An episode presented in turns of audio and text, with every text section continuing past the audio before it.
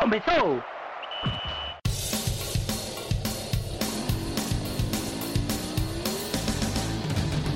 A expansão é pouca, eu só tomo por 10k. Eu sou obrigado a falar que esse programa aqui tá uma porra. Fala muito! Fala muito! Fala muito! Piada morta!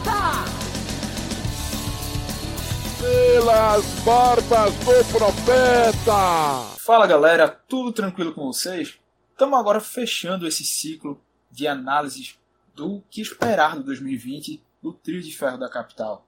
A gente soltou nessa, nessa última semana, nesse período de uma semana, um programa falando sobre o esporte, um sobre o Náutico, e agora, para encerrar, a gente vai falar sobre o Santa Cruz, esperar do ano tricolor que em 2019 mais uma vez não conseguiu sair da Série C, apesar de ter feito fez uma boa campanha na Copa do Brasil, que conseguiu elevar o patamar financeiro para o nível da competição, avançou também bem na Copa do Nordeste, chegando na semifinal, mas ficou devendo bastante, tanto no estadual quanto na terceira divisão. E aí, o que o torcedor tricolor pode esperar para a equipe nesse ano? Santa que vem fazendo sua montagem de elenco ainda, trouxe o técnico Itamar que é conhecido pela sua por ser um treinador mais linha dura com questão de cobrança, de querer profissionalismo dos atletas. Então, a gente vai trazer aqui esse apanhado, os jogadores contratados, as permanências do Santa Cruz, e também a questão financeira, o orçamento que o Tricolor fez para a temporada, que supera bastante as expectativas e pode ser a segunda maior receita da história do Santa Cruz, isso estando numa Série C.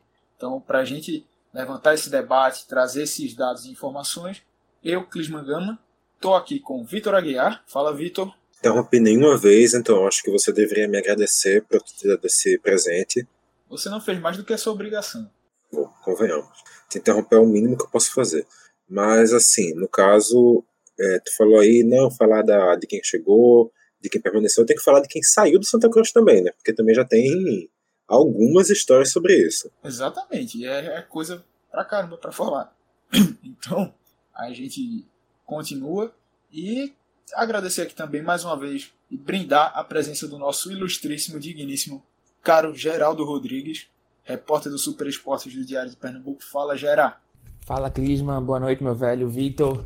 É, saudações novamente, né? A gente se viu na redação mais cedo. É, simbora, vamos falar de, de, mais, de mais futebol, né? Falar de Santa Cruz agora. Participei com, com vocês do, do primeiro sobre o esporte. É, e agora estou voltando aqui para fechar essa tríade de, de análise, né, de planejamento do Santa. Vamos, porque tem chegada, tem saída, tem saída de quem chegou e não jogou, tem chegada de ídolo, né, Tiago Cardoso. Então vamos, vamos, vamos falar, vamos analisar, porque tem muita coisa também do Santa para a gente debater. Por aí, a gente vai ter muita coisa aqui para falar durante o programa. E vamos já começando a nossa análise, é, já trazendo aqui os jogadores contratados pelo Santa Cruz para essa temporada de 2020. E nessa relação a gente vai falar também sobre jogadores que chegaram e já estão já estão saindo. Então vamos passando aqui por posição, por setores de campo, do campo, começando pelo gol já anunciado, já treinando com a equipe há um tempo, tem o goleiro Carlos Miguel, o goleiro mais alto do Brasil, com 2 metros e 4. Está aí no Santa Cruz, fechou, veio do Internacional. E além dele, tem o goleiro Luiz Fernando, já esse mais experiente, 31 anos. Carlos Miguel é jovem, se eu não me engano, tem 21 anos. É, Luiz Fernando vem do 15 de Piracicaba, já é com um perfil diferente, atleta um pouco mais experiente, mais rodado. E apesar de até então, na, no momento da gravação desse programa, não ter sido anunciado oficialmente, mas já treina com a equipe, então é, já é praticamente dado como certo. E aí galera, aqui Vitor voltando durante a edição do programa, um pouquinho depois da gravação, para atualizar o cenário tricolor. Assim que a gravação terminou, a primeira notificação que a gente recebe é o Santa Cruz oficializando o goleiro Luiz Fernando, que já está aqui sobre o debate, e o Santos oficializou também, um pouco depois, a chegada do Thiago Cardoso, o retorno do ídolo, que também já está aqui sendo debatido, tudo atualizado. Mas, além deles, o Santa contratou o zagueiro Denilson, vindo da base do Grêmio. O Denilson chega então para reforçar a defesa coral, disputar com o William Alves, com o Dani Moraes, com o Felipe Gabriel. E, um pouco depois também, o Santa contratou o atacante Vinícius. Ele estava no Criciúma. Ele então vai reforçar o ataque coral, vai disputar a posição com o Pipico, vai disputar a posição com o Michael Félix e com todos os nomes do setor ofensivo do Santa. Então é isso, segue com o programa aí. Valeu. Então, Vitor, começando contigo, fala sobre a chegada desses dois goleiros, já que o Santa Cruz se desfez dos seus dois goleiros da temporada passada. Na verdade, não renovou com um e o outro acabou voltando para o Palmeiras, que foi o Anderson, que se destacou, e o Santa Cruz não renovou com o Ricardo Ernesto. Analisa aí, Vitor, como é que está essa situação do gol coral. O... Muita coisa que a gente falou do Santa Cruz é incógnita, mas eu acho que o gol consegue ser a maior de todas. O primeiro nome que chega é o Carlos Miguel, vindo para empréstimo do Internacional, para se destacar na base. E assim, quando eu vi que ele era um goleiro com 2 metros e 4, que a gente saiu lá no Super Esportes, eu, Camila e Beatriz, a gente olhando centenas, centenas e centenas, se não tivesse chegado a milhares de goleiros, não, milhares não chegou não, mas várias centenas de goleiros pelo Brasil para tentar ver alguém que fosse mais alto que ele, não encontramos ninguém. Assim, a cada um que eu encontrava que era menor que ele, eu tinha mais certeza que ele ia ser um goleiro ruim. Eu tenho dentro de mim que um goleiro de 2 metros e 4, se você chutar uma bolinha rasteira fraca, ele, daqui que ele chegue no chão, já, já a bola já está no centro do campo de novo. Eu não consigo confiar que nele, mas é puro preconceito pela altura mesmo. Realmente, a gente não tem referencial por ele, mas só por esse essa altura tão elevada eu fico assim um pouquinho de pé atrás. Tipo, cara, vai jogar basquete, vai jogar vôlei, né? hum, futebol, não sei. Mas, assim, tirando essa, essa análise realmente que não faz o menor sentido, é uma aposta que o Santa Cruz faz, mas que a gente tem que lembrar já que as primeiras informações que chegam, não chegou a ser nada oficial dentro do clube, mas realmente as primeiras informações são de que ele não está agradando muito nos treinos. Nos dois primeiros jogos treinos que Santa Cruz fez na temporada contra o CSP da Paraíba, o Carlos Miguel jogou apenas um tempo, ou seja, ele participou apenas de um quarto do tempo que teria disponível e foi preterido pelo Michael Clayton, que é o goleiro da o goleiro que era da base coral. Talvez exatamente por isso o Santa Cruz já tenha ido atrás de mais um nome, que foi o Carlos Fernando, né? Luiz Fernando. Luiz Fernando, que assim, eu acho que também é uma incógnita. É um cara que estava no interior de São Paulo, nunca defendeu uma uma camisa muito grande, então a gente realmente nunca teve, ele nunca teve um radar que a gente pudesse acompanhar, hum, mas realmente é um nome mais experiente, a gente também não tem como opinar aqui sobre se foi um acerto ou um erro, mas assim, também joga do, quando foi lá o histórico dele, ele jogou no Chipre, ok, isso aí eu até consigo aceitar, mas ele jogou no futebol de Myanmar, que eu não sabia nem que era um país que existia o futebol lá dentro. É, acabei de ver isso aqui também, não imaginava que essa sei lá, se tinha um campeonato organizado assim lá no Myanmar. Não fazia ideia mesmo. Basicamente só tem dois lugares no mundo que não tem. Três lugares do mundo que não tem. Um é o Vaticano, o outro é a Micronésia e o terceiro é a é um ali na Europa, acho que é Liechtenstein ou é Luxemburgo. Um desses dois, que só tem uma Copa, não tem um campeonato. Parêntese, parêntese, Vitor, tu é um monstro. Isso. Informação aleatória realmente é comigo. Isso aí, se quiser informação aleatória, pode confiar que eu trago. Mas, assim, realmente é um cara que a gente não tem muita referência, mas que vamos ver. O fato é que tá todo mundo esperando que é o Cardoso, que também, convenhamos, também não é tanta certeza assim, porque a idade também já pesou. Então, o gol do Santa, para mim, é tudo uma grande interrogação que tá pairando ali por cima. E na tua visão, Geraldo? Fala aí sobre esses dois reforços para a meta do Santa. Eu assim, é, concordo também com o Vitor nessa questão do gol do, da, dos goleiros do Santa Cruz, porque trouxe o Carlos Miguel, e querendo ou não, chama muita atenção pelo levantamento do Super Esporte, né? Porque é o goleiro mais alto do Brasil e, querendo ou não, gera uma certa expectativa. Sendo que trouxe o Carlos Miguel e rapidamente ele acabou preterido pelo Michael Clayton. É... E posteriormente surgiu as informações de Thiago Cardoso, é, surgiu as informações, surgiu as informações não, surgiu a, a, chegada do, do Luiz Fernando mais recentemente, então como é que fica a situação? Porque o Carlos Miguel virou reserva do Michael Clayton, sendo que o Michael Clayton vai ser emprestado pro pro Corinthians, pro sub-23 do Corinthians. E aí chega o, o, Luiz Fernando para jogar no, de titular ou para ser um reserva do Carlos Miguel. Mas e se o Cardoso voltar? Então como fica esses, essa, essa escolha dos três goleiros do Santa? É, qual vai ser o titular ou reserva? Só para pontuar também que a questão do, do Carlos Miguel, é, pelo menos que tive de informação, não foi tanto por questão de desempenho em treinos, como o Vitor falou, mas também teve a questão do de atrasos que deixou o Itamachule muito pistola mesmo, ficou puto com isso. E, e dessa forma resolveu dar um, um chá de banco assim no, no Carlos Miguel. Ele ficou um pouco atrás na, na avaliação e vai ter que correr o, o dobro para poder recuperar essa confiança. Uhum, isso, isso. Também tem essa questão. Eu tinha, tinha, tava por fora, mas acho que eu tinha visto alguma coisa no Twitter que ele tinha é, perdido o voo na representação, ou tinha perdido, chegado atrasado na representação, foi algo nessa linha, né? É, perdeu o voo para se reapresentar após o, o Réveillon. Aí com isso foi quase a gota d'água. É, então Carlos Miguel realmente não se ajuda. E a gente também não sabe, porque aparentemente, pela coletiva, pela entrevista coletiva de, de Itamar, né? Ele é um cara muito linha dura, muito rígido. A gente não sabe se ele vai dar uma segunda chance pro Carlos Miguel ou se definitivamente é, basta um deslize para você ir pro fim da fila para você nem ter mais chances. Até porque se ventilou nos bastidores a questão de ele poder sair até. Não só perder a posição, como poder sair é, do Santa Cruz pela, é, pela avaliação de, de Itamar, é, que não tinha gostado também e tal junto a essas informações de comportamento. Então, quanto ao gol do Santa, para mim é realmente uma incógnita, porque o Luiz Fernando chega com um perfil muito parecido do Ricardo Ernesto, ser um cara mais experiente, é, como foi ano passado, e que acabou perdendo a posição para o Anderson. Tem a volta de Tia Cardoso, e como é que vai ser? Tia Cardoso volta para encerrar a carreira no clube que ele foi ídolo e fez história, ou Tia Cardoso volta para ser titular no Santa Cruz, entendeu? É, e me prolongando um pouquinho mais essa questão do Thiago Cardoso, eu acho que eu vejo opiniões muito divididas é, por parte da torcida do Santa em relação a ele. Mas eu acho que é, é válido trazê-lo, obviamente, há, há, dois anos, eu acho. 2018 e 2019, ele teve pouquíssimos jogos, especialmente agora em 2019, é, no Botafogo.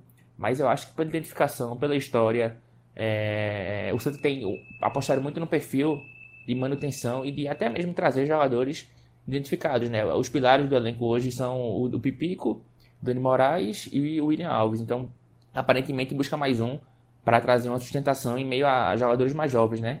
Então, eu acho que em se tratando de Santa Cruz e em se tratando de Cardoso, eu acho que é válido. Agora, por exemplo, se fosse Tia Cardoso indo agarrar no Sampaio Correia ou no Confiança, ficaria reticente.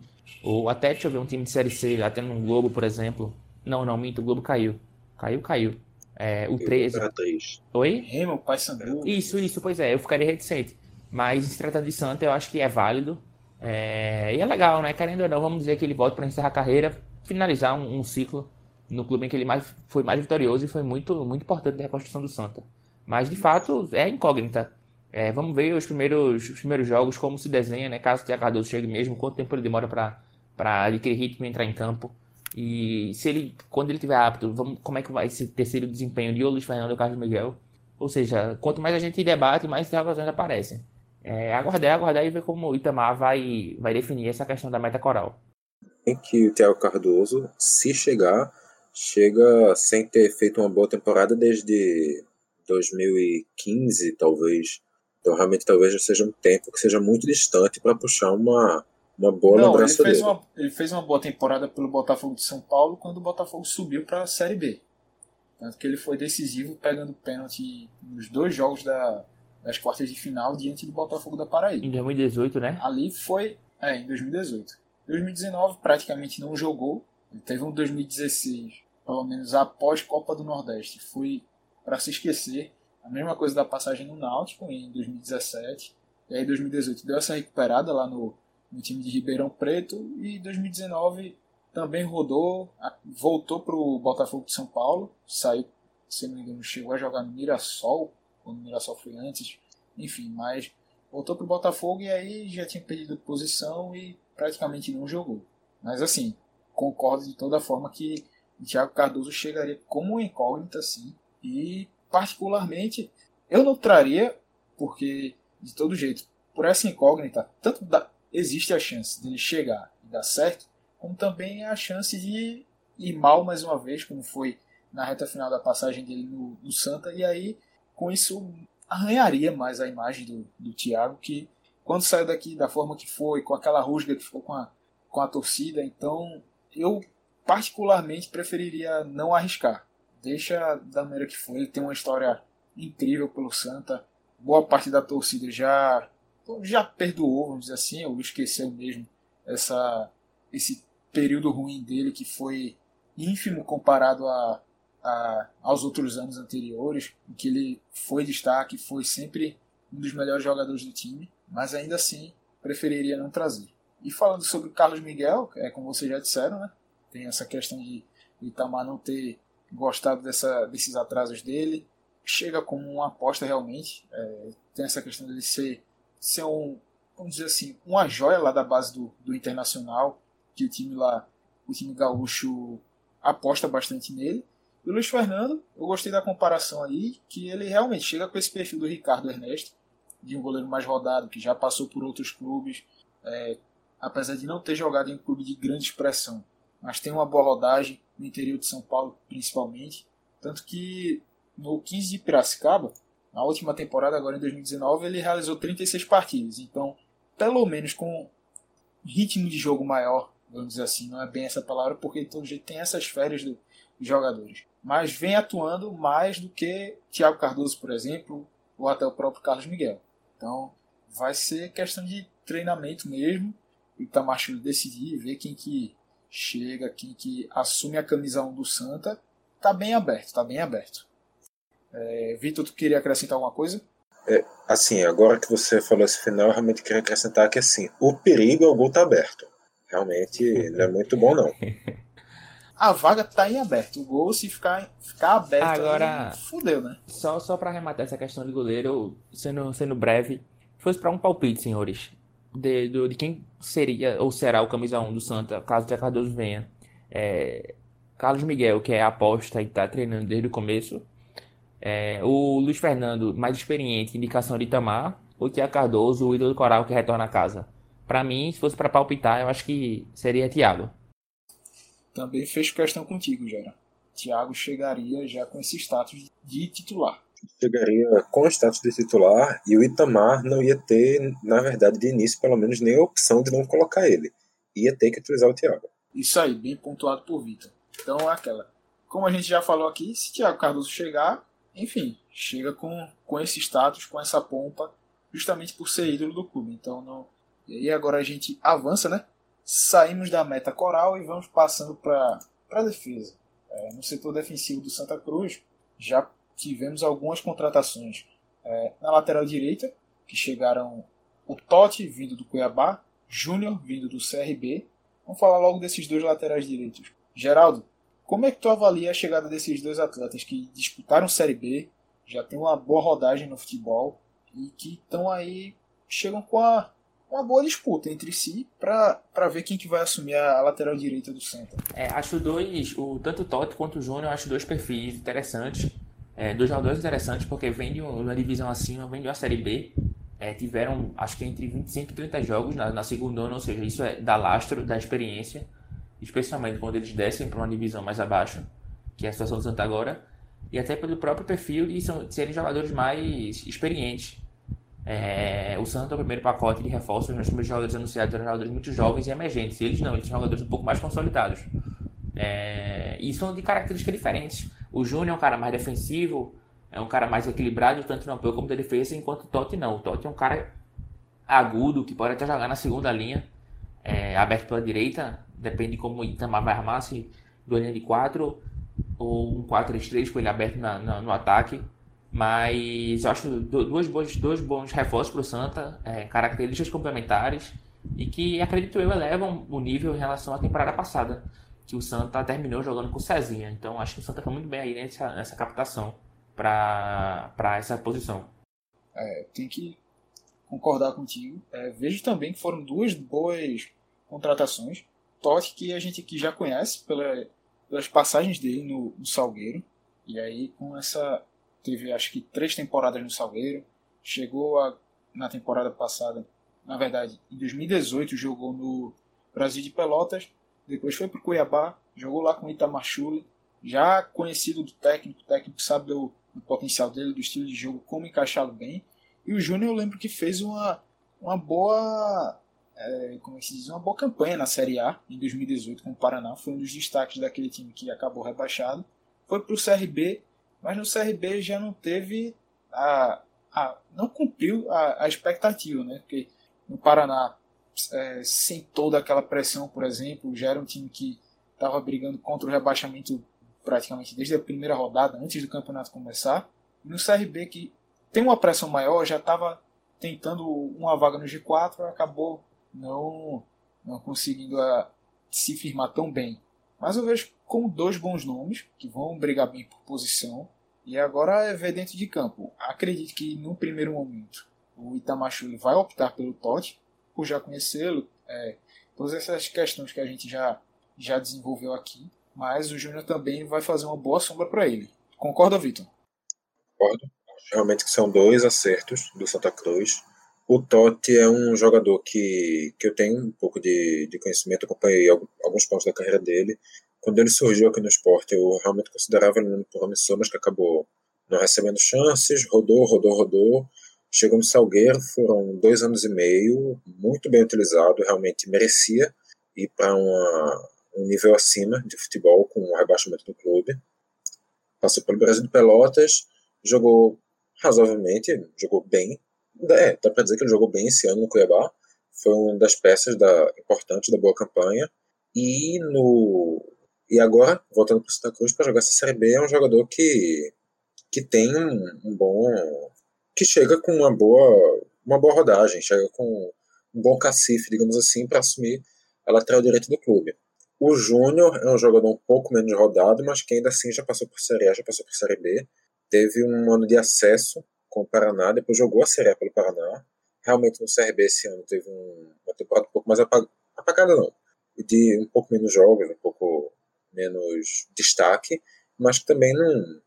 Voltando para jogar uma Série C também não tem nada de, de muito de muito ofensivo ele ter feito ofensivo no caso de ofender não no caso de atacar mas nada de muito muito ofensivo ele ter feito uma temporada um pouquinho abaixo do ano anterior jogando na Série B. Então acho que são dois bons nomes, que também acho que o Totti deve ser o, o primeiro da, a ser utilizado na equipe, mas é uma sombra boa, são dois jogadores de qualidade que podem ajudar bastante o Santa ao longo do ano. E a gente segue agora para o miolo de zaga, porque o Santa Cruz trouxe por enquanto, apesar de ainda estar atrás de mais um zagueiro, até então só trouxe o Felipe Gabriel. O Felipe Gabriel que surgiu na, é, da base do Náutico, né?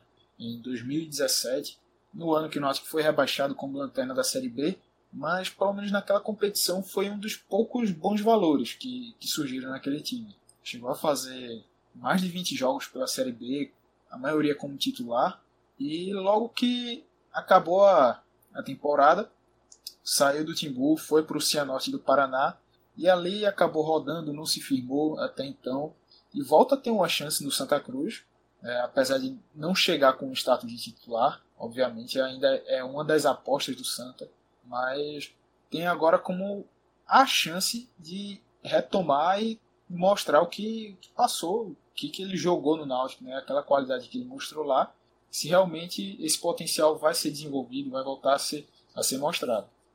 É um atleta que é de João Pessoa, aqui próximo, então, devido a essa proximidade, pode ser que, que dê certo. É mais ou menos por aí, Vitor. É, é, não, não, vejo muito, muito diferente não. Ele realmente surgiu bem no Náutico, mas naquela temporada catastrófica, aquela administração catastrófica, na verdade, que teve aquele ano, acabou saindo no final da temporada por uma com uma rusga entre o empresário e, o, e a equipe. Foi para o Cianorte, lá do Paraná. Depois começou a rodar, jogou no, no time de aspirante do Vitória, jogou no Salgueiro, uma passagem completamente apagada aqui no Salgueiro. Depois atuou no. Exato, jogou a Copa FGF, que é a, a Copa Estadual de lá, mas também em nível de futebol, querendo ou não, é, abaixo até da Série C. E é o seguinte, a última referência que a gente tem dele, então, acaba meio que sendo a referência daquela Série C que foi quando ele surgiu. E, de certa forma, a única coisa que resta para o Santaí é a confiança de que ele possa apresentar uma evolução voltando para a cidade onde ele surgiu no futebol. É um nome arriscado, não chega para ser titular. Se voltar a apresentar aquilo que apresentou no passado, ajuda bastante o Santa. Inclusive, deve, se jogar aquele futebol, assume titularidade, provavelmente sem questionamento. Mas a gente tem que também ter o um alerta para essa zaga do Santa, porque começou, porque o William Moraes, ou oh, William Alves e Dani Moraes que são os nomes que permaneceram no ano passado, foram nomes que terminaram o ano na reserva. Então, Santa Cruz, em teoria, precisaria de nomes para serem titulares aí. Mas assim, e né, com a chegada só do. Quem que era o técnico? Milton Mendes, né? Mas ainda assim, é claro que o, o fato do técnico ser Milton Mendes, você tá no banco de reservas, talvez seja até um ponto pró. Mas. Exatamente, porque ninguém entendeu que ele barrou Dani Moraes de, de vez, porque Dani tinha. Beleza, voltando de lesão, ainda ia demorar, ia precisar de ritmo de jogo. Mas ele pegou e queimou o cara. É, eu não entendi isso, sem que Dani era disparado, claro, é, claro. Ao lado de João Vitor, o melhor zagueiro do elenco. Claro, concordo com isso. Eu não tô, eu não tô dizendo que os dois zagueiros são ruins, eu não estou dizendo que eu discordo com a renovação deles, nem da saída dos outros. Eu acho que Santa Cruz agiu certo na manutenção desses dois, mas eu só acho que assim, se já houve algum, alguma razão para se questionar a titularidade deles no ano passado, que foi um ano muito abaixo, a gente não pode ter também tanta certeza de uma titularidade deles esse ano, ainda que a titularidade tenha sido questionada pelo Milton Mendes. Eu tô com nessa questão do, do Felipe é, e dos dois jogadores mais experientes e do e de Milton ter colocado os dois no banco. Eu tô acho que eu concordo um pouco mais com o Vitor, porque o Felipe de fato surgiu muito bem no Náutico. É, o time Náutico era muito fraco, muito fraco, era muito desorganizado e estava no nível acima, na Série B. Ele surgiu muito bem com um zagueiro de bom posicionamento, boa impulsão, rápido. É, e eu acho que a defesa do Santa, com, com o Dani Moraes e com o William Alves, fica muito lenta. São jogadores experientes, que têm qualidades, conhecem os atalhos da zaga, mas os dois juntos, eu acho que, não sei se rende, eu acho que o, o Felipe Gabriel vai acabar pedindo passagem. E tem ainda a questão, a questão física do Dani Moraes, porque o Dani Moraes é um jogador que se machucou muito ano passado, né? E quando retornou, retornou muito mal, né? Muito lento também. É, aquele jogo contra o Ferroviário 2 a 0 que começa a derrocar a Coral foi muito ruim. É verdade, também teve escolhas questionáveis de Milton Mendes naquele, naquele jogo, como a, a entrada de Bruno Ré e Marcelo Matos totalmente sem ritmo no setor de Dani. Mas eu acho que o, a, a, questão física de Dani independe de, de, de, técnico. E eu acho que o, o Santa agiu muito bem com, com o Felipe. E eu, como eu disse, acho que ele tem todo o perfil, todas as características para é, ter o lugar dele nessa defesa. E me parece que é um jogador que acabou sofrendo com uma gestão muito, muito ruim de carreira, né?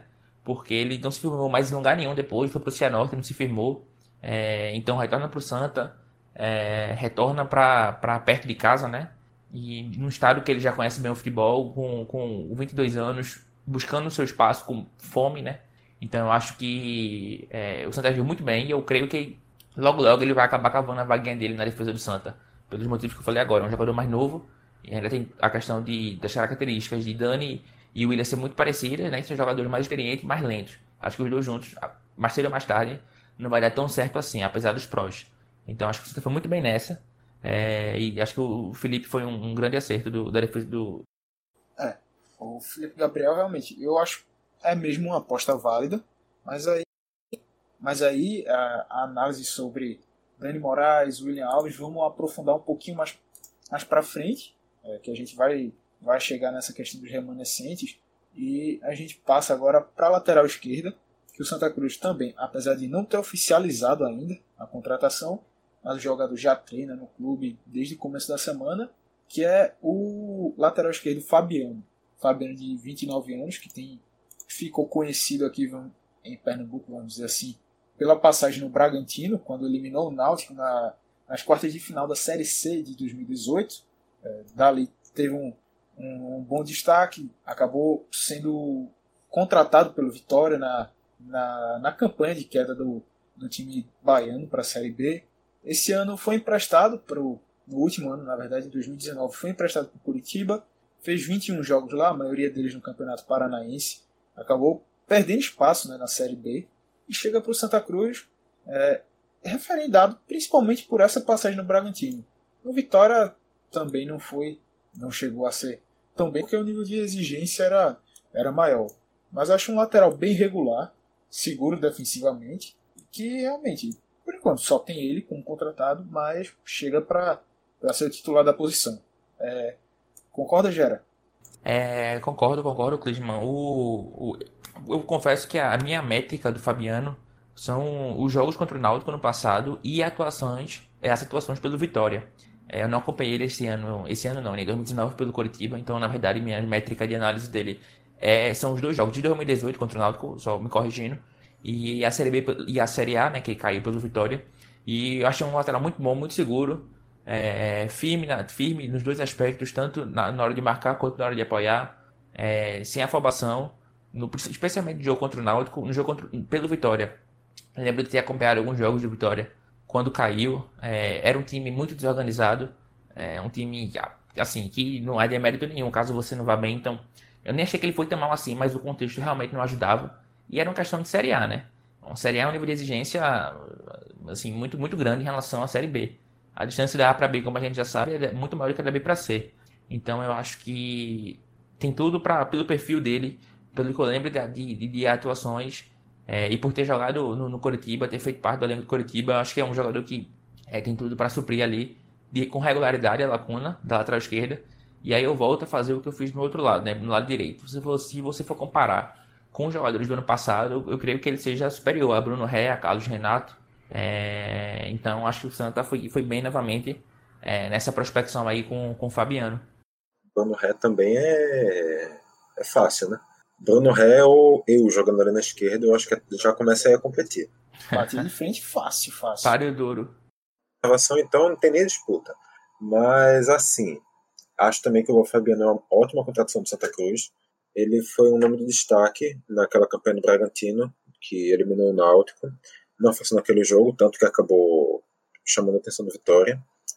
E ele. E também a gente tem que lembrar que aquele Bragantino era uma das melhores equipes da Série C. Então, ele já tem uma experiência da competição, foi destaque no, na última vez que disputou. Querendo ou não, o recorde de lado já foi direto para a Série A. Teve esse, esse crivo técnico, conseguiu jogar algumas partidas no Vitória. Se bem que aquele Vitória também lá não era lá essas coisas, mas ainda assim ele conseguiu participar da disputa da Série A. E sendo no Curitiba, realmente acabou perdendo seu espaço, mas também conseguiu fazer seus jogos, no, no, no passou o ano parado. Eu acho que assim um, um ótimo reforço para Santa Cruz. Até porque também não é um jogador muito velho, não. É um jogador de 29 anos apenas, então chega, adiciona essa experiência que, que o Santa Cruz tanto quer, principalmente que Tamacho tem pedido. Tanto que numa das entrevistas que ele deu, se não me engano, acho que foi a Rádio Jornal, ele falou que não era momento do Santa Cruz fazer apostas. E aí, a primeira leva de contratados do Santa Cruz foram basicamente apostas, tirando só o Bileu. Mas os outros cinco foram apostas, e desses cinco, três já já estão pegando o beco para serem emprestados. A gente começa falando aqui. É, o primeiro deles, Júlio Romão, que veio do, da Ponte Preta. O outro foi o Diogo Meia, que veio da, do Atlético Acreano, e o atacante Pedro Maicon, que chegou do. O último clube dele foi o Decisão de Bonito, que subiu para a Série A1 do Campeonato Pernambucano, mas se destacou no Flamengo de Arco Verde, chegou a jogar no Central também em 2019 e encerrou o ano no Decisão. É, queria que tu já começasse, Geraldo, falando sobre é, o quão.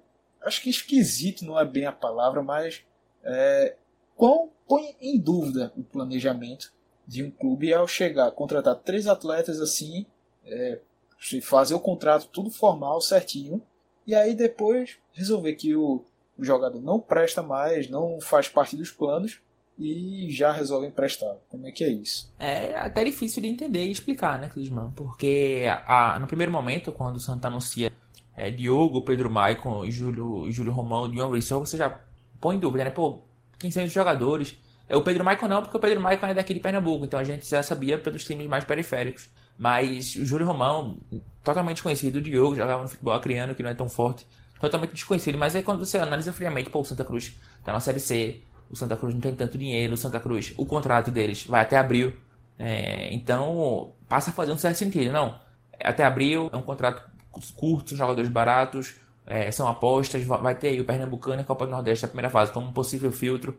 É, então tá certo, vamos dar um voto de confiança no Pandolfo, que é um, um, cara muito fluente, é, trabalhou já no esporte, no Santos, no Criciúma, é, no Bahia, então é um cara que tem trânsito, querendo ou não, vamos dar um voto de confiança. Aí beleza, os jogadores chegam, faz para a temporada certinho, e aí chega o, o, novo técnico, se reapresenta o Itamar da, do curso da CBF, e em uma ou duas semanas, rapidamente chega com os, os caras no Seven e é, eles pensam, pô, já que trein, se apresentaram, treinaram, concentraram, assinaram o contrato, teve todo o trâmite.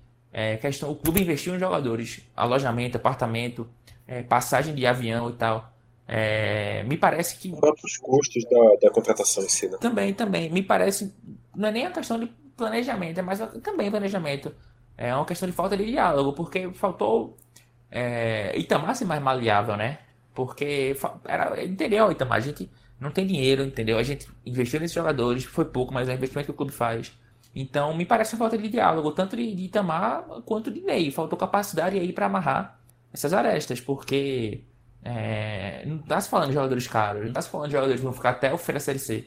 Eram caras que iam ficar até abril, entendeu? Então, pô, bota um, dois, três jogos no Pernambucana, é, faz o teste pelo menos, já que trouxe, entendeu? Uma coisa era o, era o Ney querer e, e Itamar barrar, tudo bem, mas é que o Ney avaliou que era possível, fez todo o trâmite de, de burocracia para os jogadores chegarem no Santa Cruz.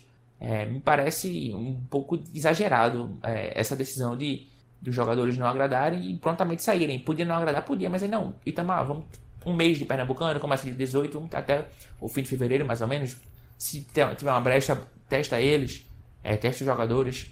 Mas nem isso foi possível, né? Ou, ou se foi possível, o Itamar ainda se negou, né? Caso ele tenha tentado é, esse diálogo, essa, essa, como é que posso dizer, essa, esse acordo para em relação aos atletas. É, me parece o que eu não cubro Santa, é, não tenho tanta propriedade assim para falar em termos de dia a dia. Mas me parece que isso diz muito sobre o perfil de Itamar, né? Um cara muito linha dura, que as coisas têm que ser do jeito que ele quer. É, então, não sei se é, o, se é o ideal numa gestão de grupo, né? Mas. E outra coisa que eu acho curioso é que essas decisões foram tomadas após a chegada do, de um coordenador que trabalhou com ele no Botafogo da Paraíba. Agora me fugiu o nome. É, indicação dele, inclusive, que era analista do Botafogo. Não, minto, era o coordenador do Botafogo e foi contratado para ser analista de desempenho do Santa. E aí, menos de uma semana depois é, da chegada dele, quando ele já estava no Santa, que surgem os primeiros burburinhos de que os jogadores vão ser é, deslocados, vão sair do Santa, o Santa tem que estar emprestado, está recebido, enfim. É, não sei se é coincidência, mas acho que fala muito sobre o perfil Rita Maia. Não sei se esse é o perfil ideal para uma condução de grupo, para ter sucesso mesmo, assim, numa Série C. E para tu, Vitor, como é que tu analisa essa, essa questão de dispensar os atletas? Dispensar não, né? Mas é, reprová-los e aí fazer com que o clube os empreste sem nem ter testado oficialmente com o campeonato rolando. É, então, esse. É, primeiro que eu acho que o, a dispensa do Pedro Maicon foi um grande erro estratégico de Santa Cruz, porque eles conseguiriam ter a oportunidade de ter na mesma equipe o Maicon Clayton, o Maicon Félix e o Pedro Maicon. Eu acho que só por isso já, já valia manter. Mas já que não manteve, a gente tem que, que analisar os que saíram, né? Foram contratações totalmente em caráter de aposta e que, no caso, foram contratações, não foram testes. O Sport trouxe jogadores que vieram com contrato de teste, eles vieram com status de teste, eles vieram anunciados como teste. Anunciados não, porque eles sequer chegaram a ser anunciados. Se der ruim e a, o pessoal não gosta deles, simplesmente vão embora e muita gente não vai nem perceber. O Santa Cruz é o oposto. Eles apresentaram jogadores, anunciaram jogadores, trouxeram eles como, como peças do elenco e de repente, quando vê, afasta eles logo depois da chegada. Então é um erro, eu acho que sim, eu acho que é um erro estratégico, porque pelo menos se ia trazer esses caras na dúvida, que trouxesse de uma maneira que, caso não aprovasse, também não queimasse os caras, porque você ser dispensado de um clube com uma semana da chegada do treinador é uma coisa que ele queima bastante. Então acho que foi um erro estratégico do Santa foi um erro de comunicação interna, foi uma, uma coisa completamente errada que o Santa Cruz fez e que, sinceramente, no lugar do, do Ney Pandolfo, no lugar do Constantino Júnior, era melhor chegar e dizer pro Itamar, olha, a gente fez uma merda aí, segura, deixa eles no banco, nunca coloca eles em campo, mas é melhor do que a gente fazer isso. E a gente prossegue é, falando com falando dos volantes o Santa Cruz contratou uma trinca de volantes mais experientes já para dessa sustentação também, que foram o Bileu, já já tem passagem no Santa Cruz, jogou em 2014, 2015 na, na Cobra Coral. Paulinho, que tem passagem no Náutico em, em 2014, se eu não estou enganado, estava atualmente no São Bento. E o Tinga, que estava no Vila Nova, mas também jogador bastante rodado. É, passou por Palmeiras, Havaí, Figueirense, rodou um bocado aí e como é que tu avalia, Geraldo, essa Santa Cruz seguindo também esse perfil, pelo menos por, por seus cabeças de área, jogadores de forte marcação, mas que também tem uma, uma certa qualidade com a bola no pé, principalmente Paulinho, que tem essa qualidade de chegar mais à frente. São, sobretudo, né, jogadores com o perfil do, do estilo de jogo do Itamar. É um time muito pegador, um time que joga muito com muita marcação, muito compacto. É, o Tinga e o, e o Paulinho são jogadores com. O Bilão nem tanto, o Bilão já foi mais. Especialmente quando jogava um pouco mais improvisado. Mas o Tinga e o Paulinho são jogadores com bom vigor físico. É, conseguem ter aquele, aquela, aquele ímpeto para ir e voltar, né? É, tanto ter, preencher o meio de campo da hora de marcar, quanto preencher o setor ofensivo com, enquanto opções de, de jogo. É, achei três boas contratações do Santa nesse perfil. É, tanto tecnicamente quanto o perfil de Série C, digamos, jogadores mais experientes, mais rodados, não são apostas, são jogadores que devem chegar para jogar. É, se o, o, o, o, Itamar quiser, pode utilizar os três juntos também. É, eu acho que encaixa, o Bilhão mais de primeiro e os outros dois saindo um pouco mais. O, e tem também a questão do Didira, né? Mas a questão de Didira é um outro tópico que envolve outras coisas, não só o, o dentro de campo. Então são, são três jogadores que eu, eu não encaro como apostas. É, e eu acho que tem que, assim, tem tudo para encaixar com o perfil de jogo do Santa e com o perfil de jogo que vai ser a Série C, né? Porque a gente sabe que a Série C é um campeonato um pouco mais pegado, disputado, disputado em que vale muito mais o, a experiência para conhecer a competição e os atalhos ali do, do, campo, porque são campos geralmente bem, bem, bem difíceis de se jogar, então pesa, conta mais o, o fôlego, conta mais é, o, o. Como é que posso falar? A inteligência também. Também a inteligência, o entendimento do, do que pede a partida, a hora de, de dosar o jogo em um, em um, em um contexto mais, mais difícil, de um gramado ruim, de um, de um campo de um campo escuro, porque a gente sabe que a Série C tem é, outras dificuldades além só do, dos 11 que estão lá do outro lado, né? Então acho que foram três boas contratações do Santa, três jogadores que vêm para jogar, não são apostas, então é, seguindo o fluxo natural vão, vão dar conta do recado. E se o, o, o Itamar quiser utilizar os três ao mesmo tempo, pode. E se não quiser, tem uma boa opção no banco para o decorrer da temporada, que especialmente no primeiro semestre vai ser bem, bem puxada. É por aí também, Vitor? É, eu, eu vou ser bem sincero, o Paulinho ele passou aqui em Pernambuco, mas eu não tenho. Ele jogou no Náutico, mas eu não tenho memórias dele. Realmente, olhando o histórico dele, olhando o número, olhando os números, a idade, realmente parece ser um cara que chega para ser titular no Santa Cruz, mas eu realmente não, não tenho lembranças dele em campo, então não, não vou me atrever aqui a falar muito mais que isso. Mas foi realmente uma boa passagem que ele teve no Náutico. Foi um foi, destaque daquele time. É, é, ele era um cara, o time, aquele time do Náutico com Vinícius, com, com Marinho, com. É. Ele era pulmão daquele meio de campo. Com o Sassá, isso era um time que. Era um time muito pesado em termos de, de perfis, né? Marinho Sassá e Vinícius são um cara de personalidade forte. E, e, o Paulinho era o melhor jogador. Esse era o, o ataque, né? O trio que é, decidia jogo em tese. E o Paulinho era o cara de meio de campo, sendo que era um cara que fazia tudo. Era, jogava ele e João Ananias, então ele era um cara que é, aparecia na frente, fazia cobertura de lateral, fazia recomposição, tinha boa pegada, tinha boa saída de jogo. Ele era um, se mostrava assim, um volante, então, com 25 anos, bem, assim, pô, esse cara tem condições de jogar uma Série B quem sabe a Série A. Então, é, no Náutico eu lembro, lembro que foi bem. Depois eu confesso que não acompanhei a carreira, mas se ele, é, sei lá, jogar dois terços do que foi no Náutico, já, acho que já cai bem pro Santa na Série C. Mas não interromper, Vitor, continua. Hum, acrescentou muito a, ausência do que eu tenho a falar sobre ele. Quanto ao Tinga, um nome que, que surgiu na, na Ponte Preta, foi ainda bem cedo para Palmeiras, depois rodou por empréstimos, mas assim, é um cara que já mostrou ter qualidade, tanto que chamou a atenção do Palmeiras, chegou a fazer bem uns 80 jogos por lá, então só para aí a gente já, já vê que tem um crédito, isso já ficou um pouco no passado, mas ainda assim, depois ele rodou no futebol, conseguiu algumas ter algumas boas passagens por alguns clubes e também realmente é um nome que tem muito a agregar chega para uma. Pensando em uma Série C, eu acho que sim, Paulinho e Tinga podem fazer uma, uma boa dupla de volantes, ao menos de acordo com o que tudo indica. Hum, mas quanto ao Bileu, eu já começo a colocar um pouquinho em dúvida. O Bileu teve uma. Ele chegou aqui em Pernambuco através do esporte, teve pouco espaço. Logo na sequência foi para o Santa Cruz, conseguiu se firmar, passou mais ou menos um ano e meio por lá, teve, teve boas atuações, é um cara que acabou sendo, sendo bem lembrado pela torcida. Conseguiu, inclusive, se não me engano, ele estava naquela equipe do acesso à, à primeira divisão. Tava mas, sim. mas depois também, quando ele saiu do Santa, que ele já estava começando a chegar ali numa idadezinha que começa a envelhecer, as juntas começam a dar uma doída, uma travada.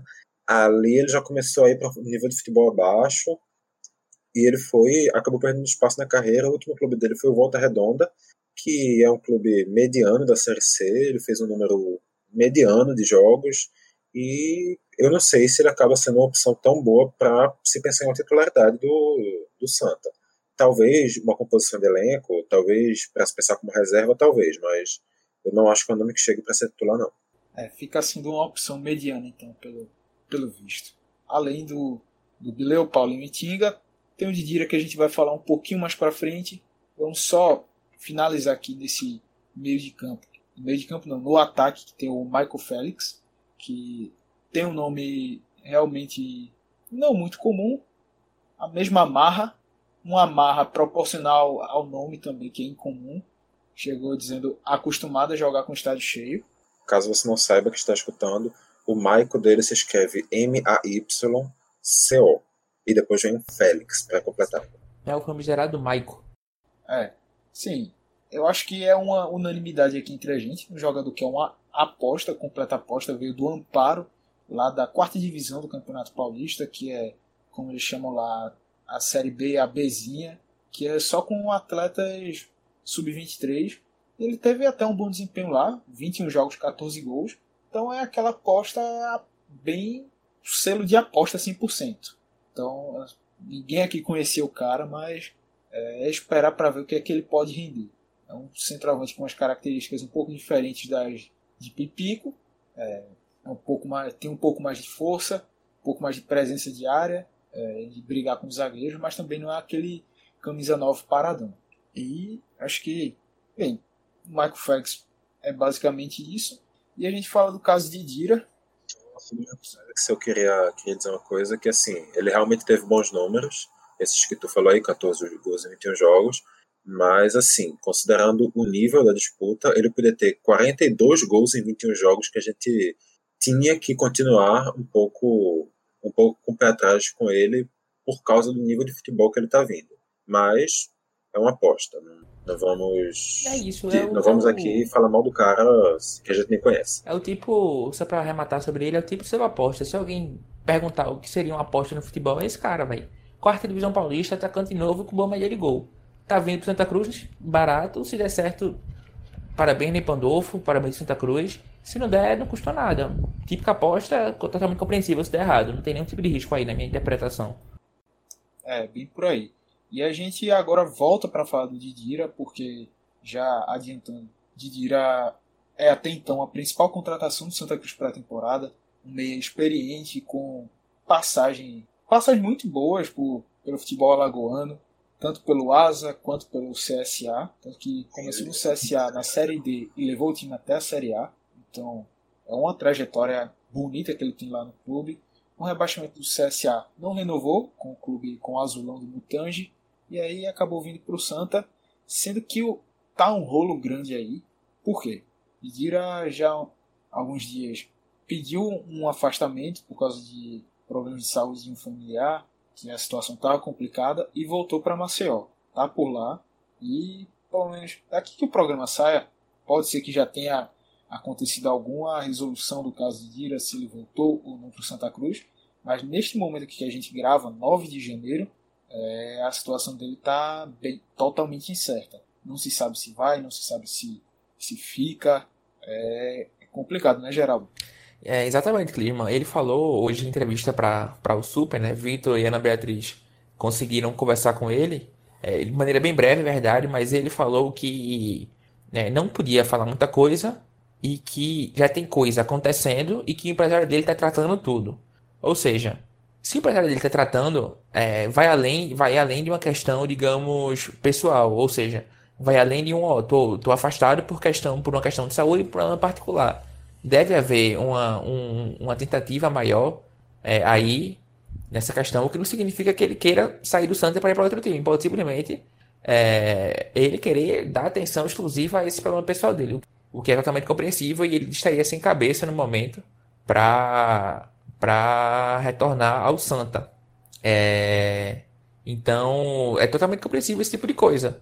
é, de, dele querer não voltar ao Santa, mas não por, por querer jogar outro time ou por ter gostado do Santa, mas por essa questão pessoal. E aí só o tempo vai dizer, é, seja ele amadurecendo a ideia de voltar para o Santa Cruz, caso ele pense bem, reflita e consiga administrar dois, as duas questões, tanto o lado profissional no Santa quanto o lado, o lado pessoal dele. É, e tem também o Santa Cruz, é, de maneira, é, se disse, muito, muito tranquilo quanto a isso. Né? O, o Ney Pandolfo falou ao Globo Esporte, se disse tranquilo, porque o Santa Cruz tem, tem tudo assinado com ele, então não está não tá preocupado com essa questão e está preocupado mais até no suporte. Então é uma situação é muito complexa, porque é, é algo que, ao meu, meu entender, é, diz respeito apenas à cabeça do, Didira, né? Como é que ele vai se ele vai conseguir e como conseguir administrar essa questão. E não me parece um, um ponto de é, o Santa Cruz levar um balão ou o Didira receber uma proposta melhor. Me parece uma questão muito realmente de cunho pessoal e aí só, só, é, só o que vai poder responder é o tempo. Porque se ele não quiser voltar, o empresário dele certamente vai conseguir costurar um acordo é, com Santa Cruz. E eu acho que, sem um problema pessoal, Santa Cruz não vai querer uma multa rescisória que ele pague, que ele abra mão disso, daquilo. Porque é, vai ter uma questão de bom senso, como o clube vem tendo até o momento. É, no momento até se especulou, poxa, será que é, é, o Didira vai receber uma proposta? Então não gostou do Santa, não. Mas de fato é um problema pessoal. E aí é, acho que é só, é só aguardar. Mas de fato é uma situação muito complexa. Pro, tanto pro, pro Didira não é complexo, é uma situação difícil. E pro Santa é complexo porque tem essas variáveis do, do jogador e, e, da forma com, com que ele pode vir, vir a sair, né? É, então, eu acho que é, é só aguardar mesmo é, o, como, como vai evoluir essa questão do problema pessoal dele e como vai evoluir ele saber lidar com, com esses dois, com esses dois entraves, entre aspas, né? com essas duas situações. O contrato dele com o clube e o apelo dele, o apego, na verdade, dele a esse, a esse, a esse problema de, que ele está tendo na família, né? Então, é esperar, mas é, é, é triste pelo, pelo problema dele, né? Do jogador, claro. Saúde em primeiro lugar do que a profissão, do que um reforço para o Santa. E aguardar. É, realmente torcer pelo melhor, torcer que, o, que consiga ver uma recuperação o mais rápido possível lá. E lembremos também, não seria caso o Didira acabe não continuando no clube, a primeira vez, um corte muito recente de, de, um jogador deixando Santa Cruz antes de, de estrear por opção do jogador. Opção, no caso, dentro das circunstâncias que, que acontecem a ele. Obviamente, não dizendo que ele simplesmente tomou vontade de sair e decidiu sair porque queria. Mas há dois anos, há três anos, em 2017, o Zé Carlos, atacante também alagoano, também vindo do futebol alagoano, estava no CRB, pediu o, um afastamento depois de 10 dias, é, é, pediu um afastamento e depois de 10 dias que tava, que tinha chegado a Santa Cruz, aceitou sua saída e alguns, é, segundo ele, era um, a avó dele tinha tido um AVC ele foi cuidar da avó, a época Santa Cruz ainda não tinha assinado o, o contrato com ele. E umas duas ou três semanas depois, ele acabou acertando uma ida para o Fortaleza, que coincidentemente naquele ano acabaria sendo campeão da Série C sem o Zé Carlos no elenco. E aí a gente, com essa questão, fecha a, a parte de contratações do Santa Cruz. E vamos passar aqui rapidamente a relação dos atletas que permaneceram, é, renovaram, entre os principais, na verdade, que tiveram é, bastante continuidade e chances na equipe principal. Pipico, ídolo do, da torcida, do clube, o zagueiro Dani Moraes e o zagueiro William Alves, que a gente também já comentou logo no início do, do programa. E além deles, teve também a permanência de atletas que já tinham contrato, oriundos da base, como o Varley, o Jeremias, o Augusto Potiguar, o Silas Gomes, o goleiro Michael Clayton e também é, jogadores que chegaram no começo do ano passado que já tinham um contrato um pouco mais longo, como o volante Lucas Gonçalves e o meia Luiz Felipe. É, o Santa Cruz chega com uma base modesta, acho que abaixo do que, do que o esperado, mas vai se, se preenchendo melhor essas lacunas com a chegada de, dos reforços que a gente já trouxe. É bem por aí, né, Vitor? Sim, eu acho que sim. Eu acho que ainda faltam alguns reforços, na verdade. Eu acho que o elenco ainda não pode ser considerado fechado para Santa Cruz. E, na minha visão, acho que todas as permanências de Santa Cruz foram acertadas. Não vejo nenhum jogador que permaneceu que eu acho que devia ter saído. Eu acho, inclusive, que mais alguns deveriam ter ficado, como o Ricardo Ernesto, por exemplo, e alguns outros que acabaram saindo porque por motivos que fugiram ao controle do Santos. E na tua visão geral, como é que tu avalia essa, essa base? Acho que é, o Santa foi muito bem é, nos que manteve, é, os jogadores mantidos, né? Porque são caras que servem como eu falei bem no início, pilares. É, são caras que conhecem a casa, são caras que dão sustentação a um time, que vão passar a experiência, que vão saber administrar é, o grupo, que são lideranças, né? É, William, Dani, Pipico, que a Cardoso pode voltar. É, Bileu conhece a casa também, é um cara experiente, ou seja, o Santa Cruz vai montando time com muitas apostas, é verdade, mas mantém pilares assim essenciais. Não são só caras experientes, são caras experientes identificados com a torcida, que tem crédito com a torcida. Então, acho que o Santa Cruz foi muito pontual nessa, nessa questão, soube muito bem quais, quais jogadores manter. É, e, os demais são jogadores da base, ou seja, são caras que já têm um contrato, são caras que estão é, querendo crescer na carreira e tem tudo para ter a oportunidade. A oportunidade não vai faltar. Mas, exceto por esse da base, como eu disse, acho que o Santa Cruz foi muito, muito, muito cirúrgico, mantendo esses pilares no, no, no time que dão uma boa sustentação para Itamar.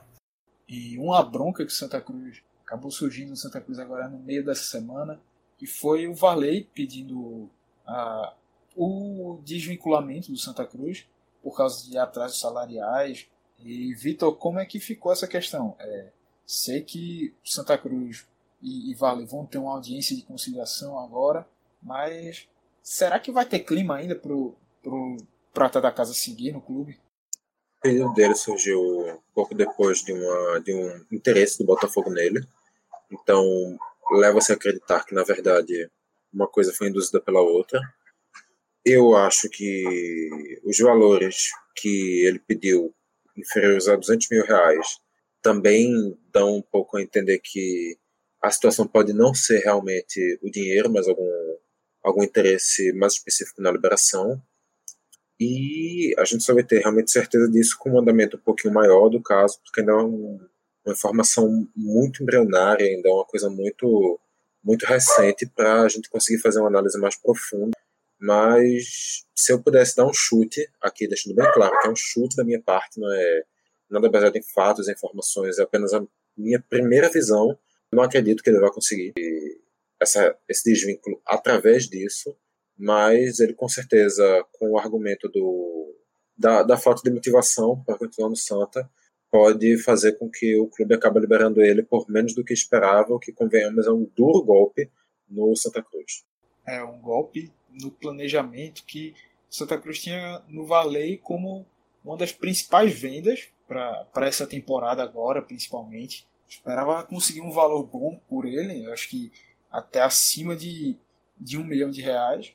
Então, eu acredito que é uma situação que a, a diretoria vai tentar contornar ainda, mas realmente é, é complicado mesmo. E depois de agora avaliar elenco, contratações, quem ficou, além de outras broncas que, que, surgiram, quem ficou, quem saiu e outras broncas aí, a gente passa para falar sobre a previsão orçamentária do Santa Cruz para 2020, que ela pode ser a maior, a segunda maior, é, o segundo maior orçamento do Santa Cruz na sua história.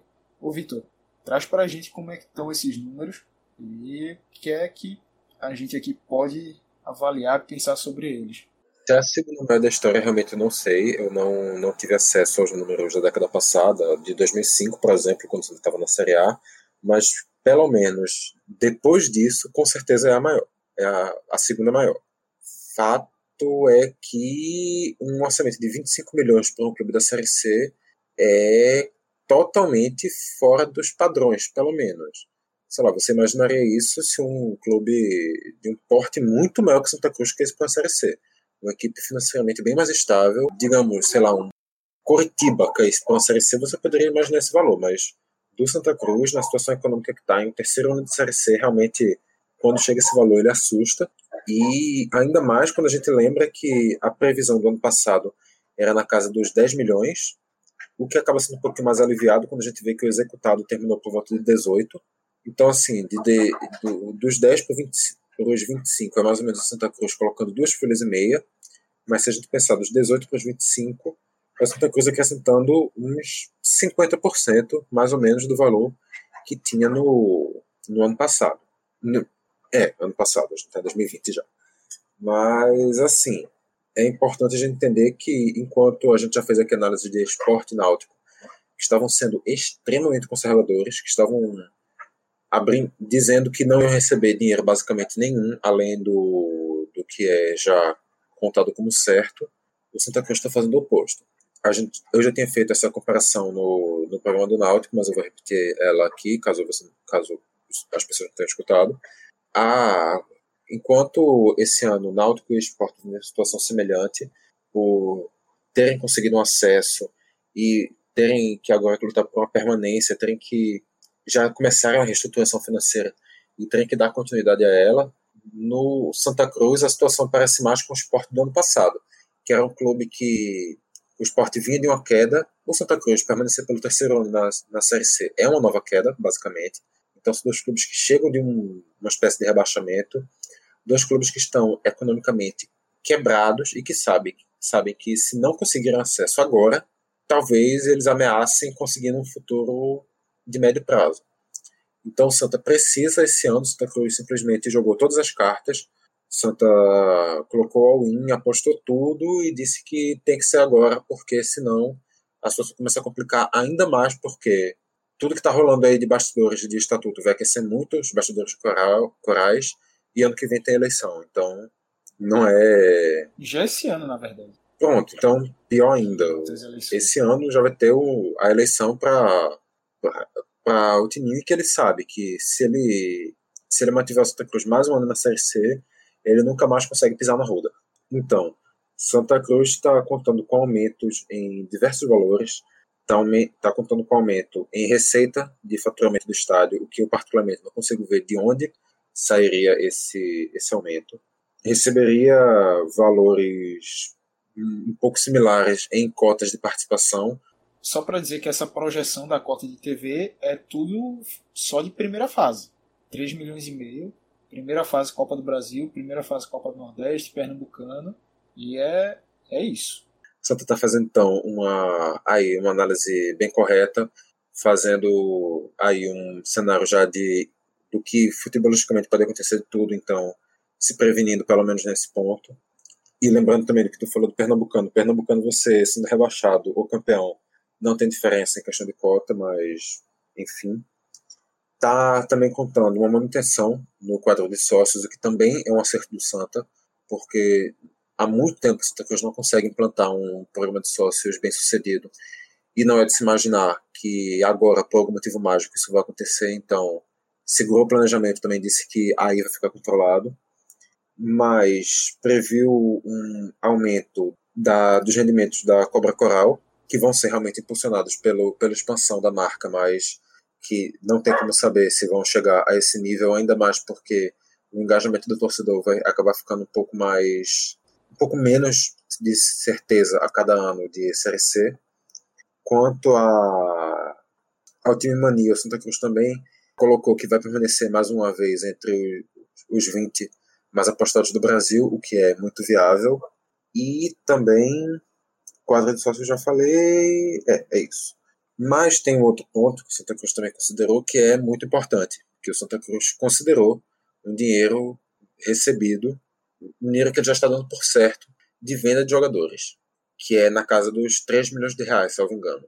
Apareceu uma coisa que estava esquecido, que a gente tem sempre que reafirmar, que essas apurações e levantamentos foram feitas pelo Cássio Zirpoli, pelo jornalista Cássio Zirpoli, e a gente aqui está fazendo apenas uma análise, trazendo esses números que foram levantados por ele. Esses números não são nem, nem disponibilizados muito facilmente pelos clubes, nem de autoria nossa. Realmente, uma operação do caso. E esses 3 milhões, a gente já começa. O Santa Cruz estava dizendo que era um valor dado como certo, mas com essa situação aí do Varley, a gente já não sabe se é tão certo assim, porque talvez fosse 3 milhões, considerando que parte dessa certeza fosse com a saída do Varley. Mas ainda assim, o Santa Cruz tem porcentagens de outros jogadores, por exemplo, o João Paulo, que, ao que se fala, tem propostas para ser negociado pelo Botafogo, e caso ele realmente seja, aí já iria dinheiro para o Santa. Tem alguns outros jogadores por aí também com percentuais que o Santa lucraria. Tem outras promessas que poderiam ser reveladas ao longo do ano. Mas ainda assim, fato é que o Santa Cruz, a gente não pode esquecer, está prevendo um aumento de 7 milhões de orçamento. É um valor muito grande para uma equipe que não aparenta ter tantos motivos para isso. Até mesmo se você pensar, ah, não, mas vai ter 3 milhões em venda, esse ano o Santa Cruz teve mais de 1 milhão em vendas, 2019 no caso. Mais de 1 milhão em vendas contando, porque teve o valor de Elisa, o valor de João Vitor, os dois sendo contabilizados no balanço de 2019. Então, fica aí o questionamento de onde vai sair tanto dinheiro, que assim, o Santa Cruz explica os lugares onde vão sair, mas tem alguns pontos que a gente questiona se realmente tem capacidade de exaurir, de exaurir tanto dinheiro assim.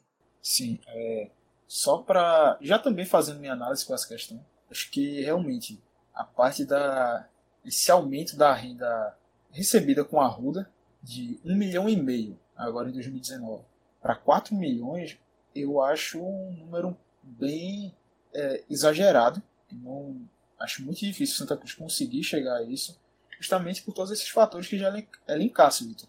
É, distanciamento da torcida, questões também de estrutura do próprio estádio, segurança, é, jogos serem atrativos ou não. Enfim, esse afastamento que está tendo com a torcida do Santa Cruz para poder reconquistar rapidamente dessa maneira é, acho bem complicado. Patrocínios, é, o Santa Cruz está orçando 3 milhões só com o uniforme, mas vale destacar que agora já desde o final do ano passado o Santa Cruz já estava com a camisa toda fechada em questão de patrocínios, ou seja, todos os espaços destinados já estava tudo certinho, patrocinador master, ombros, costas, tudo. Então já é realmente, tendo em vista o que o Santa Cruz já penou em outras temporadas para conseguir, foi um avanço bem, bem considerável. E esse, esse valor aí eu vejo que já é realmente é algo certo.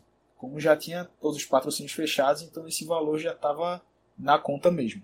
E realmente a primeira, a primeira linha de pensamento que se tem é essa, mas não tem como ter certeza absoluta disso na prática. Porque apesar de se saber quais são seus patrocínios, primeiro, não se tem certeza se todos os contratos foram assinados até o final da temporada. E segundo, não se sabe se alguns desse, por exemplo, 3 milhões seria o valor acertado com essas empresas estabelecendo metas.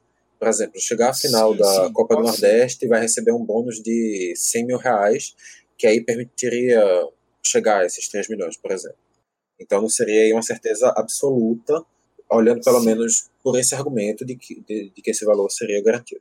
Mas aí, realmente, é, eu vejo que não teria seria muita falta de noção, ainda mais sendo é, principalmente o núcleo gestor que está mexendo com dinheiro, pagando atrás de sanear as dívidas do clube, chegar e botar um valor desse jeito, ainda contando com isso já somando com bônus que são variáveis que o clube pode nem alcançar. Então, para mim seria responsabilidade fazer dessa forma. Veja assim. Se eles, se eles orçaram 4 milhões de, de renda de estádio, eu acho que não dá para duvidar que eles estejam pensando nisso aí também. Não, é diferente, porque patrocínio é a questão também de tratativas de contrato já, algo já é algo mais palpável. A Arruda não, já é algo que envolve o torcedor diretamente, então já vejo que é, são pesos diferentes para se avaliar aí. É, questão de mensalidade de sócios, eu não tenho um número aqui exato do, do quanto que o Santa Cruz arrecadou em 2019, mas aí, lógico, isso é, esse valor de 3 milhões já é projetando um aumento. E o que eu acho mais. Não, mais o, valor, certo... o valor do, de sócios é projetando a manutenção do quadro atual. Ah, sim, beleza. E então, só esses 2 milhões e meio com a marca da Cobra Coral, realmente, tem aumentado o número de, de lojas na, da rede, é um avanço bem significativo que o Santa Cruz tem fazendo, vem fazendo. E outra coisa também que dá para dizer é que tem vendido bem, tem conseguido vender bem.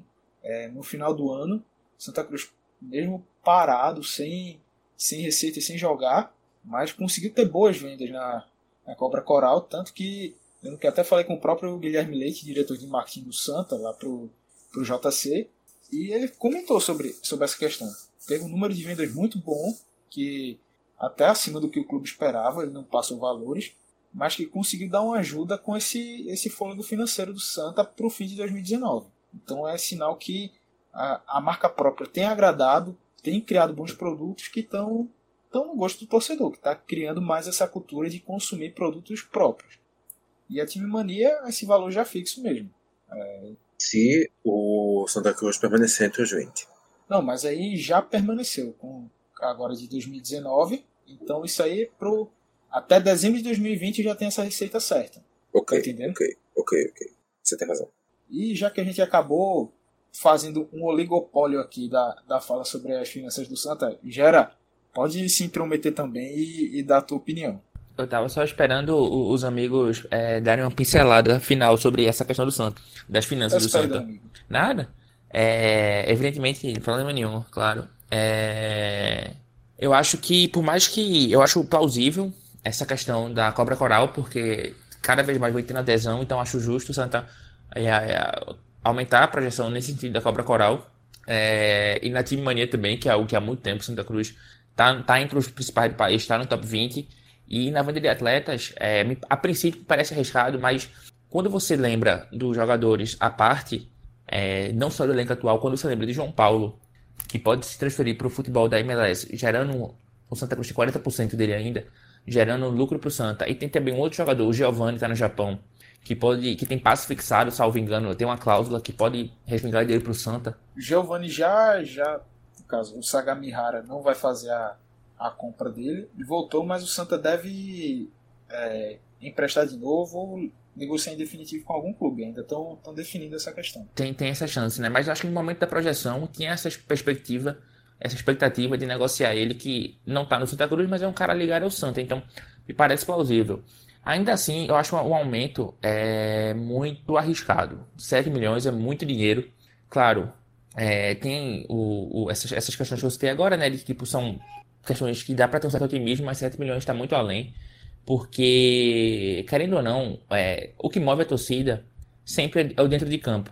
Você pode ter o melhor marketing, você pode ter a melhor estrutura, mas se você dentro de campo não estiver andando, o torcedor vai estar reticente. E o Santa Cruz é o terceiro ano seguido na Série C. É, a torcida critica muito o Tininho, porque tá, é quem pegou o clube no rebaixamento, né, enquanto presidente do executivo, é, em 2018, 2019, ele vai para o terceiro ano agora, Santa Cruz já são triênios. Então já existe um desgaste com ele, existe um- um- uma, uma frustração dentro de campo, porque o Santa Cruz se acostumou a ganhar muito, muito título na década, e nessa parte final só ganhou. Só é foda, né? Ganhou. Foda não, foi uma palavrão.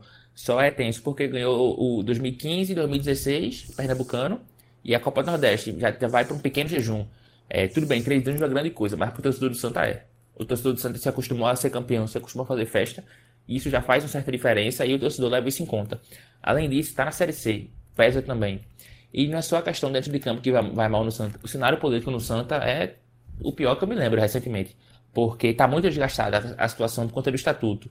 Então, o dentro de campo não vai bem.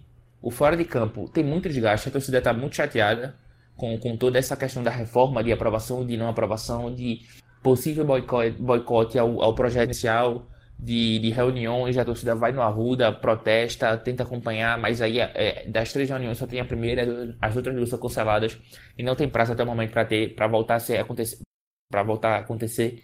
Então o Santa Cruz vem tendo muito desgaste dentro de campo e fora de campo. Por isso que, apesar do, do, do, da time mania, da venda de jogadores e da Cobra Coral serem é, notícias positivas, eu acho que no, na, no balanço ainda é, foi um pouco além da conta de 7 milhões. Talvez até é, o aumento, um aumento, qualquer aumento seria além da conta, porque eu acho que o que pesa mais, como eu falei, é o dentro de campo e é a questão política, que como a gente citou, como eu acabei de citar, é, não está bem. Então, é, me parece muito arriscado é, o Santa Cruz, essa projeção. E é torcer para conseguir, talvez, manter Varley e Varley é, explodir ou o Santa Cruz conseguir segurar ele e conseguir vendê-lo. É, é, quem sabe, nesse primeiro trimestre, conseguir equalizar a questão da reforma ou ter um desfecho especialmente positivo para a torcida, que é um, várias mudanças nas diretrizes. É, e aí, quem sabe, ter uma estabilidade para reaproximar a torcida dentro de campo, reaproximar a torcida de novo e, quem sabe, conseguir lotar o Arruda, conseguir é, ter plano de sócio. Mas eu acho muito, muito arriscado essa, essa, essa projeção do Santa. Então, é, é aguardar, mas que, que ficou além da conta, ficou. Só, só para dizer uma coisa, Geraldo. Se surgir assim, um palavrão no meio, não se acanhe, não. Você realmente não pode virar e dizer assim, ah, é um bando de filhos de uma complete como quiser. Mas. Entendi a referência. Ai, ai. Ah, e é, excesso de, é, é excesso, é excesso de, de preciosismo, é. mas enfim. Eu vejo também porque, apesar desses 25 milhões, mas a receita, ao menos inicial agora, na faixa dos 450 mil, ainda é uma, uma, é, uma um orçamento assim, pelo menos para elenco, ainda um pouco, um pouco mais modesto.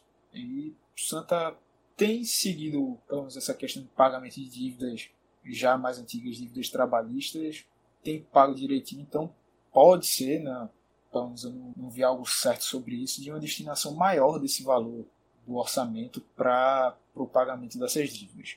Aqui há uns 13, 14 meses a gente está descobrindo como vai ser o resultado final disso aí, quando estiver saindo o balanço.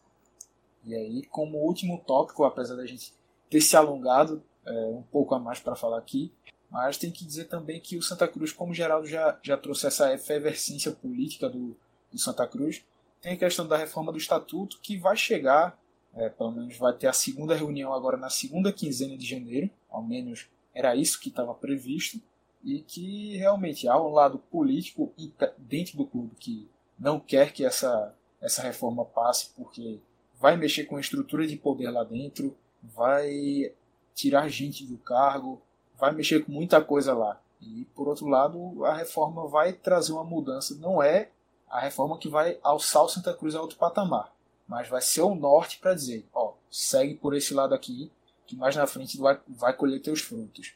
Eu vejo assim, é, acredito que essa reforma do estatuto é algo fundamental para trazer mais democracia ao clube, um clube que se diz clube do povo, mas tem um poder bastante elitizado lá dentro. Então tem que mudar essa, esse, esse pensamento dentro do Santa Cruz, torná-lo mais profissional e pôr essas decisões nas mãos do, dos seus sócios, da sua torcida geral, assim. É, jogo rápido, só para fazer um, comentário, eu achei muito preciso, Clisman, essa, esse teu ponto. É, a reforma não vai trazer título para o Santa, não vai fazer, não vai trazer Messi nem Cristiano Ronaldo nem Neymar para o Santa Cruz, mas vai torná-lo um clube mais democrático, um clube mais moderno e que vai dar uma esperança ou vai dar um ânimo para a torcida de, pô, estamos no caminho certo, pô, subimos um degrau, então é, de pouco em pouco a gente vai vai, vai chegar, porque é, é um é como se for é um norte, é um é, é algo que pode, é, como eu falei, trazer a torcida novamente para o lado, porque o torcedor está muito chateado com, com, com, com, os pontos atuais do Santa, é, é, um pouco clube um tanto quanto elitizado, essa divisão de patrimonial do executivo, do deliberativo, é, essa, tantos poderes lá dentro, é, frustra um pouco o torcedor, e aí você conseguindo uma reforma, ou a maioria dos pontos da, da reforma que a torcida vem, os movimentos vem tentando aprovar, já é um suspiro de alívio, um suspiro de dias melhores para a torcida do Santa. Então, acho que esse é o principal ponto. É, mais modernização, mais democracia ali dentro e é, otimismo por dias melhores. Lembro uma vez durante esse processo que eu falei com alguma dessas, dessas lideranças de Santa Cruz que é contra a reforma e foi falada uma frase que, que me chamou um pouco a atenção. Santa Cruz já ganhou ou muita coisa com esse estatuto que está aí. A frase era mais ou menos essa. E isso, isso me chamou um pouco a atenção, porque assim, a gente vê, por exemplo, a política institucional. A gente vê a aprovação de uma Constituição. A Constituição passa décadas, passa séculos sendo, sendo ali realmente vigorando naquele país e continua dando certo. Mas aquela Constituição, por mais que ela continue, ela é sempre atualizada. Ela sempre, a cada ano, tem diversos projetos de emenda constitucional que são aprovados e não são aprovados, tem outras leis, tem muitas coisas que mudam ali dentro para poder que aquele, aquela máquina continue girando, aquele sistema continue funcionando. E no Santa Cruz parece ter uma resistência a essa atualização que é necessária ter para que o clube continue podendo disputar com outros que estão se modernizando, que estão adquirindo novos modelos de gestão, que estão adquirindo modelos de administração muito mais modernos e adaptados ao mundo e ao futebol e à economia e ao universo social que a gente tem hoje. E o Santa Cruz parece ter medo de fazer isso. Parece que parece uma coisa que mexe em uma estrutura de poder que não pode ser tocada ali dentro. E eu acho que ainda mais perigoso do que se manter o estatuto atual é se manter o pensamento de que o Santa Cruz não pode evoluir, não pode se modernizar.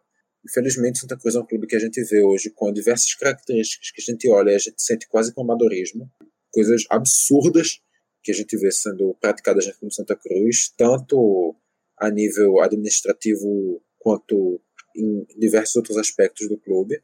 E o, essa reforma de estatuto pode ser, não sei se, se acabaria sendo, mas pode ser, é uma esperança para um reencontro de modernidades, para uma atualização de diversas coisas que estão completamente defasadas dentro da estrutura do clube.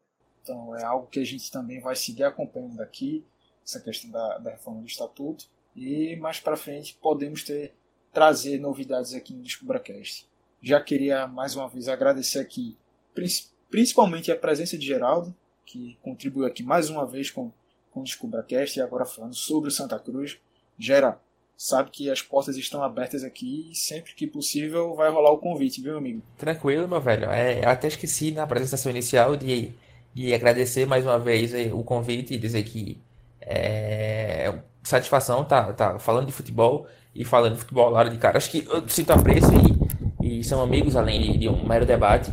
É, e sem dúvidas, quando quiser, pode fazer o convite que a turma aparece, que a turma, que a turma chega junto, porque é bem, é bem legal e de verdade, é, mais uma vez agradeço ao, aos senhores pelo, pelo convite e, e precisando, estamos às ordens quem não conhece o Geraldo no caso, ele é esse gentleman que falou aí agora mesmo, é assim, essa educação, é esse, esse cara que chega lá, que aperta a sua mão e diz satisfação. É, esse é Geraldo Rodrigues. A turma, a turma é, é generosa, mas enfim, é isso, é isso. De verdade, precisando, estamos por aqui, sempre. Também agradecer a Vitor que estava aqui com a gente. E Vitor, mais uma vez, além da sua função de me interromper, Passa aí as redes sociais do Caixa de Brita. Aqui as redes sociais é o do Caixa, Clisman, que no caso as redes sociais do Caixa, que é isso. É, então, para escutar o Caixa, primeiro, aquele lugar óbvio, esse aí, que você está escutando agora. Não sei qual é, mas é esse. Você pode escutar a gente no Spotify, você pode escutar a gente no Deezer, no caixadebrita.com, que é o nosso site. Você pode escutar no seu celular, em qualquer agregador de podcast, qualquer agregador de podcast é assim, a gente fala esse nome esse nome chicoso, mas é só um aplicativo que você vai baixar lá e vai ter podcast. Aí você vai baixar, você vai encontrar lá dentro do aplicativo Caixa de Brito, você vai escutar tudo que a gente está fazendo e diversos outros podcasts maravilhosos que existem aí mundo afora. Inclusive, se quiser recomendação, pode mandar aqui uma mensagenzinha pra gente. A gente encontra um. A gente não vai oferecer mais de um, não, porque também não pode fortalecer muito a concorrência, mas a gente encontra um. E é isso. Se, segue acompanhando também as outras coisas que tem no Caixa de Brita, que não é só sobre futebol, tem podcast sobre diversos assuntos.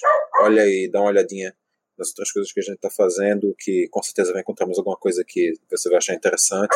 E você também pode acompanhar a gente nas redes sociais, facebook.com.br caixabrita, Twitter Instagram, arroba caixabrita. Demorou a falar porque estava interpretando aí a fila que o cachorro passou, né?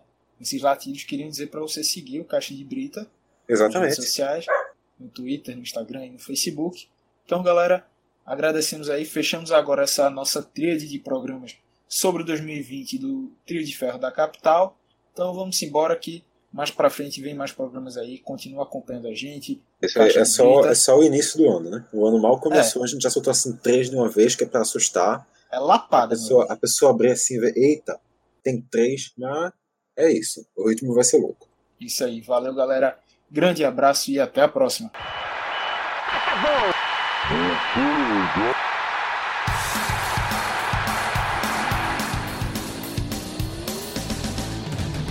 Mas qual é pouca, eu só tomo por 10k. Eu sou obrigado a falar que esse programa aqui tá uma porra.